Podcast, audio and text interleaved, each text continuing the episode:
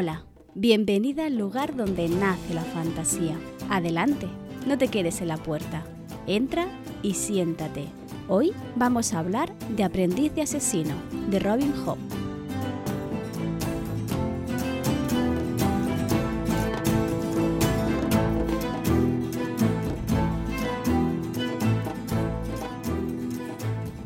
Con el capítulo de hoy empiezo una nueva serie o tipos de episodio, llámalo como quieras, que va a ir sobre recomendaciones literarias.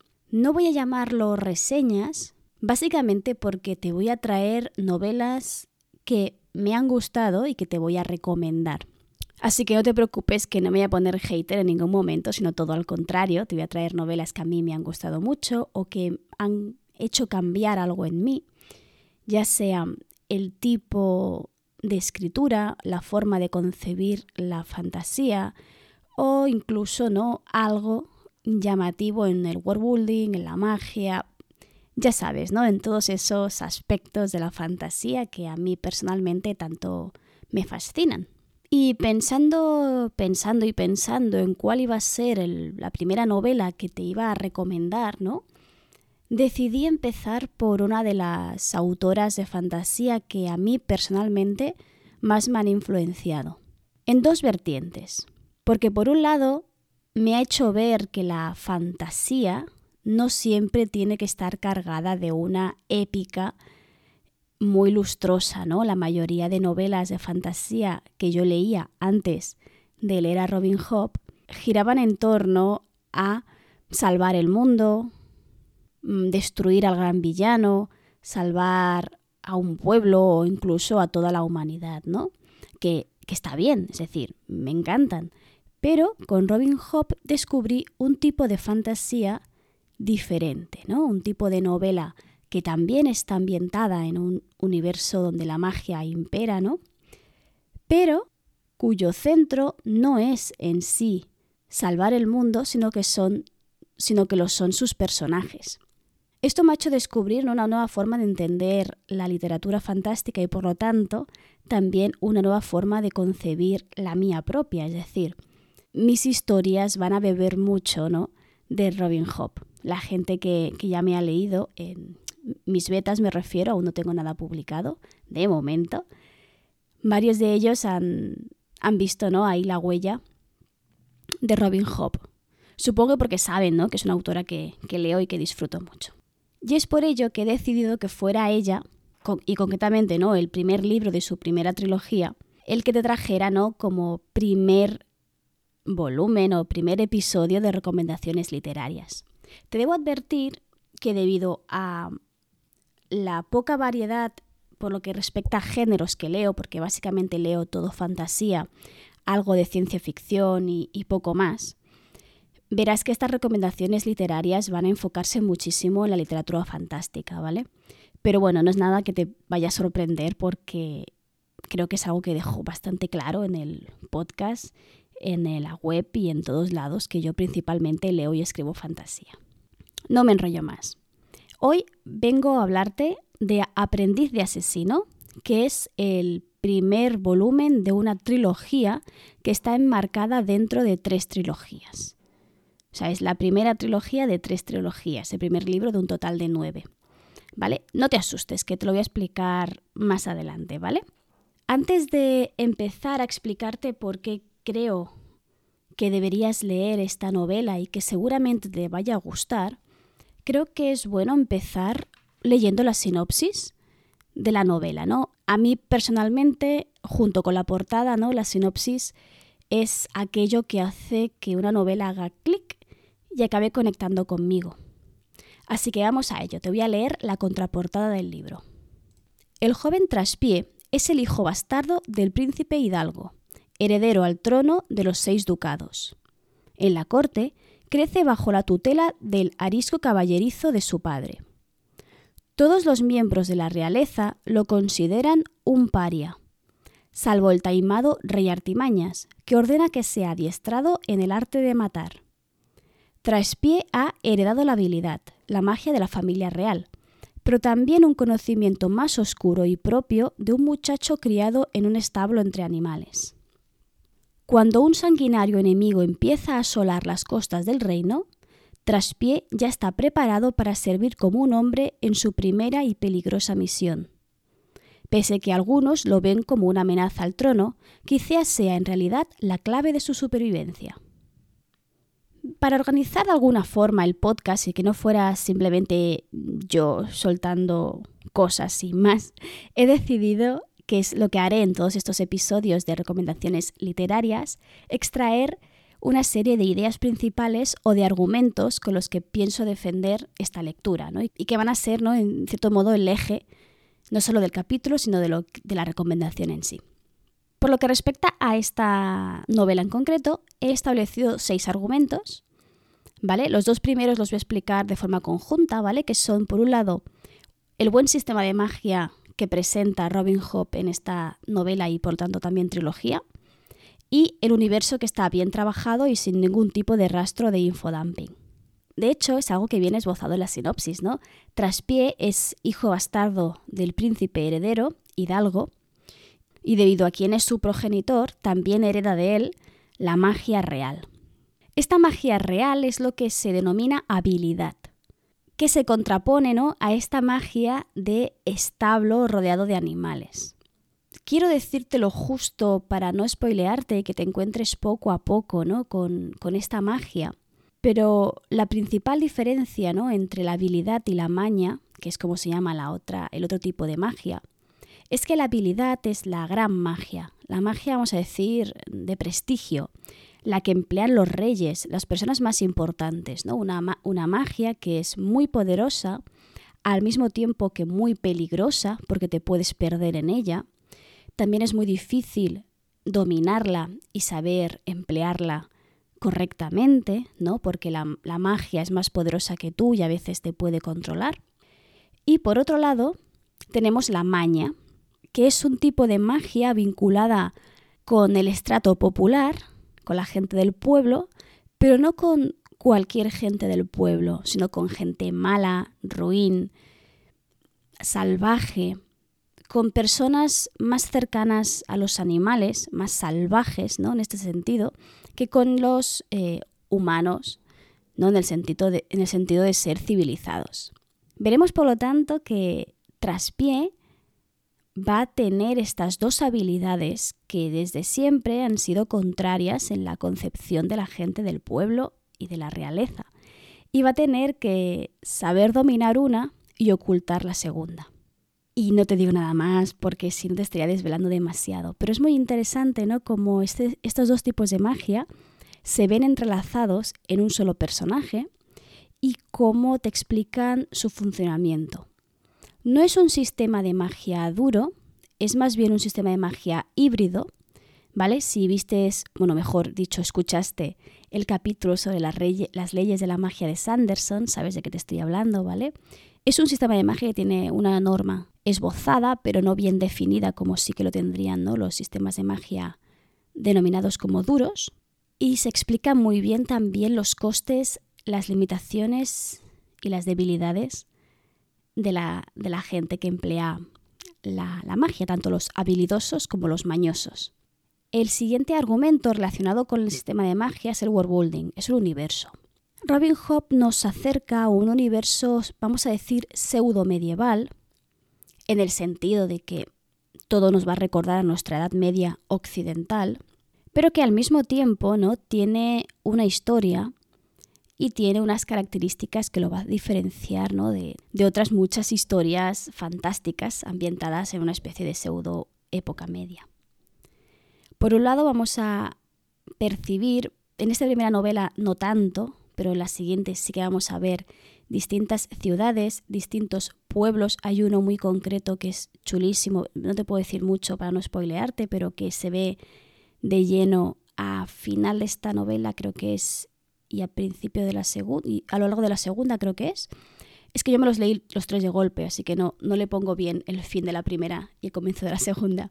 Pero se esbozan varios pueblos con formas muy distintas de entender la sociedad, muy distintas de entender el propio gobierno ¿no? El, pueblo en el que está haciendo referencia, al gobernante, es entendido casi como un siervo de los demás, porque es quien tiene que cuidarles y tiene que asegurar que todo vaya bien, ¿no? No tienen la misma visión ¿no? del rey o del gobernante, vamos a decir, de un sitio a otro. Y van a haber muchos contrastes en este sentido. Y luego además va a aparecer esta amenaza, ¿vale? Estas cosas raras que van a, a empezar a suceder en las costas, ¿vale? que no te puedo decir mucho más, pero es un enemigo muy peligroso del cual ni Traspié ni las personas más habilidosas sobre la cultura, la magia de este universo entienden del todo bien y van a tener que ir sobreviviendo ¿no?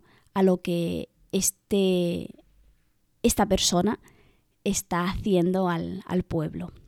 No te puedo decir más, ¿vale? Porque es una historia, es la historia marco de las tres novelas que se va a ir desarrollando y que va a dar fin en la, en la tercera entrega de la trilogía.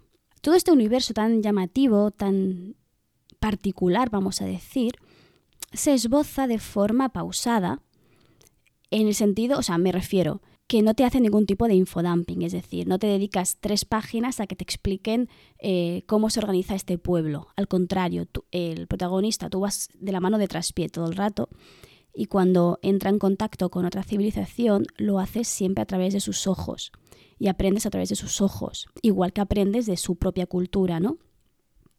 Y tenemos dos formas de ver el mundo, ¿no? Desde el punto de vista de un extraño que va a visitar o a convivir con gente diferente a él y también como él mismo convive con su entorno particular. Bueno, ya me entiendes, ¿no? Un personaje, o sea, una novela escrita desde un punto de vista muy concreto ligado con esto, ¿vale? Estoy aquí entrelazándolo súper bien. El tercer argumento que me ha apuntado es que Robin Hobb escribe novelas de personajes. Esto va muy ligado con lo que te he dicho al principio, ¿vale? Es una nueva forma para mí. A ver, no es nueva en Robin Hobb, ¿vale? Lo fue para mí al leerme a Robin Hobb. Es una nueva forma de entender, ¿no? La, la literatura. No está centrada en la trama, en lo que sucede, en los acontecimientos grandes que involucran a todos, sino que es una novela centrada principalmente en traspié. Tanto en la primera, la segunda como la tercera entrega estamos asistiendo al crecimiento de un niño, ¿vale? Traspié empieza en el primer libro siendo un niño bastardo, con todo lo que implica ser bastardo, en una sociedad pseudo medieval y va a, va a tener que ir creciendo en una corte que no lo quiere, ¿vale? Es es bastardo, con lo que eso implica, es decir, la esposa de, su padre, pues seguramente no lo tenga en gran, demasiada estima, ¿no? Te puedes imaginar. E incluso vemos cómo hay ciertas tensiones en la corte, porque él tiene, ha sido aceptado por su padre, pero no reconocido, por lo tanto, no tiene derecho a heredar nada, no tiene ningún lugar en la corte más que servir al rey como vasallo, ¿no? Así que mm, vamos a ver cómo Traspié va evolucionando desde ese niño que se siente perdido, que no sabe qué hace ahí, que no sabe quién es, que no sabe ni siquiera quién es su padre, porque no se acerca, no, no, no lo, no lo llega a conocer nunca realmente, ¿no? en el sentido de nunca llega a pasar tiempo con él. Y va a encontrar a otras personalidades, como puede ser el rey Artimañas, que va a usarlo como una herramienta, ¿no? como el asesino en el que quiere que se convierta. Por lo tanto, vemos que el fuerte de esta novela van a ser los personajes. Va a empezar por traspié, obviamente, ¿vale? Es nuestro protagonista. Pero también van a aparecer personajes muy bien trabajados y muy diferentes. Aquí Robin Hobb se escapa del, del cliché en el sentido de que crea personajes redondos, con dobles caras y con una escala de grises bastante interesante. Creo que el único Mm, no sé si puedo decir esto, pero bueno, hay un personaje que para mí es demasiado malo, ¿no? Que, le faltaría algo de blanco, porque se le ha quedado un personaje demasiado oscuro, ¿no? Si tú lo lees y acabas la trilogía, seguramente sepas de quién estoy hablando, ¿vale? Pero en general la mayoría tienen una escala de grises, tienen su propio código de honor que a veces traspasan, a veces no, dependiendo ¿no? de la importancia de sus acciones. Va a aparecer un personaje muy interesante que va a ser el maestro de, de traspié, ¿no? Ese asesino, de hecho hay un asesino real, ¿vale? Se explica que todo rey necesita una mano que mm, interceda, ¿no? Que interceda por él de la forma más habilidosa posible en el sentido de... Y aquí no estoy hablando de la magia, ¿no? Sino que estamos hablando de, un asesino que, que, es también diplomático, que va a emplear cualquier artimaña, ¿no? Para conseguir lo que desea su rey. Y aquí te has dado cuenta de algo muy particular, y es el nombre de los personajes. Y esto es muy interesante. Tenemos Traspié, que se llama así porque es el traspié de un noble, es decir, es el bastardo de un, noble. Tenemos al rey que se llama Artimañas, que ya va a definir claramente quién es y cómo es. Tenemos a los príncipes, tenemos Regio, Hidalgo y Veraz, que ya nos van a decir mucho de su forma de ser o, de, o su forma de no ser. Porque es muy interesante, aquí Robin Hood juega mucho con las expectativas que los padres ponen a sus hijos al nombrarlos y cómo estos hijos se adaptan o no al rol que el padre les quiere asignar con su nombre, ¿no? Y así pues tenemos muchos más, ¿vale? Los nombres, no todos los personajes tienen nombres que significan cosas, pero los que tienen nombres que significan cosas están muy bien encontrados. Porque, como decía, la novela es una novela que está centrada en los personajes y no solo de traspié. Y para mí es lo que más me hizo engancharme a la novela. Por encima de la magia, fíjate tú, ¿eh?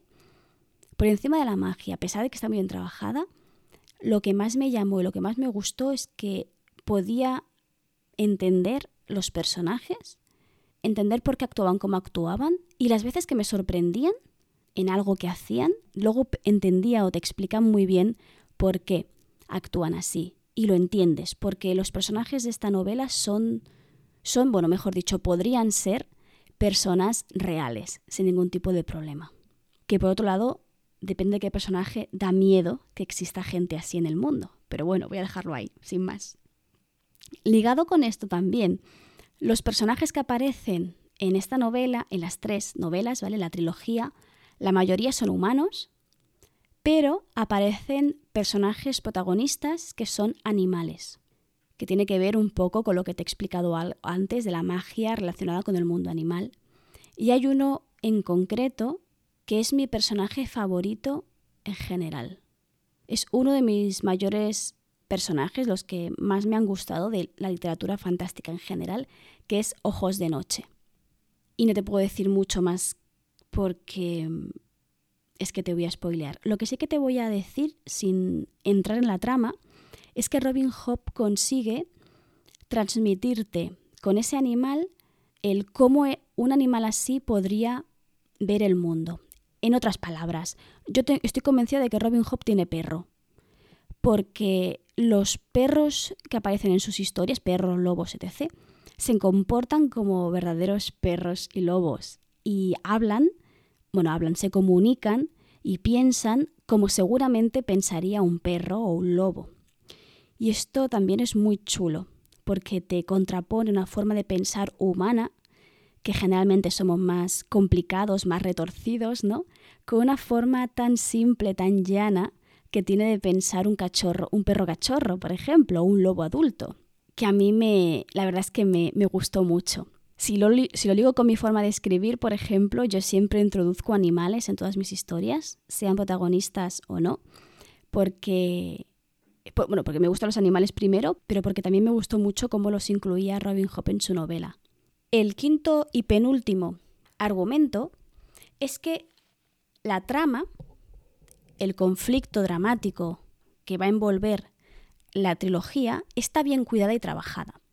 Es lenta, ¿vale? Yo te advierto, es lenta, porque la novela se centra mucho más en el aprendizaje del personaje y cómo va creciendo, cómo se equivoca y cómo el error le hace cambiar, pero la trama, lo que le va a envolver a él y a todos los demás en lo que está pasando a su alrededor, está bien trabajada. Hay ciertos momentos de tensión muy eh, interesantes que van a acabar culminando en un final bastante inesperado. Te tengo que advertir que la segunda entrega de la saga, que creo que es La búsqueda del asesino o, asesino, real, no es La búsqueda del asesino, creo, es bastante lenta, ¿vale? Es una trama mucho más lenta, se queda como un poco más en, en, pausa, ¿no? Mientras que luego la tercera acelera un poco más. Esto es algo que Robin Hobb luego soluciona, ¿vale? Se nota mucho que es, no, seguramente no sea la primera novela que escribe, pero sí que es una de sus primeras publicaciones. Y se nota mucho que, aún está un poco verde por lo, que se por lo que respecta a la trama.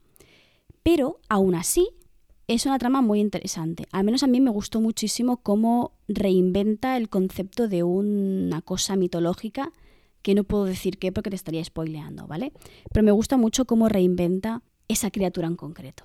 Ligado con esto, ya el último argumento que te voy a dar para defender que leas Aprendiz de Asesino es que si te gusta, que yo creo que te va a gustar, tiene nueve novelas más ambientadas, o sea, ocho más, perdón, ocho novelas más ambientadas en el mismo universo. Aprendiz Asesino en concreto está dentro de la trilogía, depende de la edición, la llaman del batídico o del asesino, que explica la historia de traspié de joven. Luego, a continuación, en orden cronológico, tenemos las leyes del mar, que explica algo totalmente diferente. Te hablé de ellas en un capítulo anterior, ahora no recuerdo cuál, perdón, pero explica la historia de una familia de mujeres mercaderes que tienen que sobrevivir a un mundo extremadamente machista que no les da la oportunidad de ser quienes realmente son, ¿no? Tenemos tres generaciones, la abuela, las dos hijas y los hijos y sobrinos, ¿no? Que tienen puntos de vista distintos sobre su forma de entender el mundo. Tenemos la abuela que es tradicional, que sigue las normas, bla, bla, bla. Las dos hijas, una que está metida en una relación eh, muy tóxica, incluso en el que él, él la maltrata, y la hija Alcea, que escapa de estos roles porque ella quiere ser capitana de barco a pesar de que la ley se lo impide. Se trata de una historia eh, muy interesante que sigue con el mismo universo, es de hecho, está fuera del reino de, de Traspié, está fuera del, de los seis ducados, sucede en una ciudad mercante, no me acuerdo del nombre ahora mismo, perdóname, Sucede eh, en una ciudad mercante y te explica mejor el sistema de magia que se esboza en la trilogía del asesino. No son magos, pero sí que tienen algo mágico, que son barcos que hablan, barcos que tienen conciencia. Algo así como un barco que guarda los recuerdos de eh, todos los capitanes que la han gobernado, o al menos los últimos, si no recuerdo mal súper interesante y además está muy bien ligado con la trilogía del asesino. Y después tenemos la tercera trilogía que vuelve a explicar la historia de Traspié. Las leyes del mar y el profeta blanco suceden de forma más o menos paralela. Aún así te recomiendo leerlo de, forma eh, ordenada, cronológica. O sea, ordenada en el sentido de que primero la trilogía del asesino, después las leyes del mar y por último el profeta blanco yo lo hice desordenado, yo leí la trilogía del asesino y el profeta blanco y me comí una de spoilers, ¿vale? Así que te recomiendo que sigas el orden concreto porque vas a disfrutar la historia de las leyes del mar, pero lo vas a hacer sabiendo ya cómo termina una cosa relacionada con la magia y con el universo en sí, ¿no? Entonces, claro, la intriga que pretende generarte con ese aspecto en concreto del universo, lo vas a tener resuelto, así que eh, pierde un poco de enganche por ahí.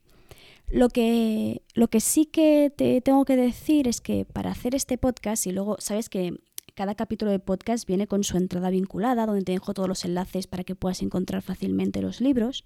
Me parece a mí que las leyes del mar están un poco agotadas en el sentido de que no habrán hecho reediciones yo qué sé qué, pero no aparece la primera. Me aparecen solo la segunda y la tercera. Eh, no he podido hacer más búsqueda pero lo seguiré haciendo y si eso te gusta lo dejaré por mi Twitter si encuentro donde tienen el primer libro de las leyes del mar, que creo que son las naves de la magia. Son las naves de la magia, las naves de la locura y las naves del destino. Creo que en este orden. Em, porque no encuentro ninguna. Encuentro una, una, edición muy, muy antigua que vale como 30 euros. Y luego sí que encuentro las versiones que yo tengo de la segunda y la tercera. Así que no sé qué ha pasado con la primera. Lo dicho, buscaré información a ver si encuentro dónde está, si es que está, y te lo dejo por Twitter si la quieres comprar, ¿vale? Pero primero, la trilogía del, del batídico, del asesino, porque las leyes del mar, por mucho que sea mucho mejor que la primera trilogía, te spoilea al final, ¿vale? O sea, imagínate que se mueren todos, ¿vale? Pues en las leyes del mar dicen, ay, ¿te acuerdas cuando se murió no sé quién? Entonces, claro, te, te spoilea mucho lo que, lo que sucede al final de la trilogía del asesino. Y por mí, mm, ya estaría estos capítulos así de recomendación, como solo es una novela en sí, van a ser un poquito más cortos de lo habitual. Pero creo que puede estar muy bien dedicar un episodio solo a hablar de una novela, porque las veces que te traigo recomendaciones suele ser una lista larga de muchas novelas y especialmente en la que te hice para el Leo Autoras en octubre, solo me limité a leer sinopsis y poco más. Así que creo que con esta sección nueva, o serie o lo que sea, tal vez me pueda adentrar un poquito más en aquellas novelas que para mí son top o que son muy interesantes o que creo que te pueda llegar a, interesar o gustar. Voy a dejarlo aquí, te recuerdo que hace tiempo que no lo hago, que te puedes suscribir a mi newsletter. Recuerda que te envío un correo por allí cada 15 días, en, los que básicamente te hablo un poco, bueno, más que hablar, lo que hago es invitarte a reflexionar sobre temas concretos, que suelen estar relacionados o bien con la fantasía, o bien con el mundo de la escritura, bien con el mundo editorial, o a veces con cosas eh, más personales. Además de estas mm, neuras mías, en la newsletter también puedes encontrar contenido personalizado. Por un lado, eh, siempre te recuerdo las entradas antiguas o anteriores que he ido publicando tanto en este podcast como en el de la palabra errante, así como los directos que voy a ir haciendo por Twitch, que por si no lo sabes, estoy haciendo directos en Twitch, tanto grabando entrevistas para este podcast como escribiendo, ahora que es el NaNoWriMo. Si escribes, te interesa escribir acompañada, créeme. Yo escribo mucho más cuando hago directos y yo pensaba que iba a ser lo contrario, pues no. Y además de todo esto, si escribes también te eh, entrego un contador mensual para que puedas eh, contar, tener la cuenta, llevar la cuenta de las palabras que escribes durante el mes y que te ayude a organizarte. Además de que suscribiéndote también me ayudas a que llegue a mucha más gente mi contenido, mis ideas y, y crear una pequeña comunidad en la que sentirme a gusto y que también te sientas tú a gusto.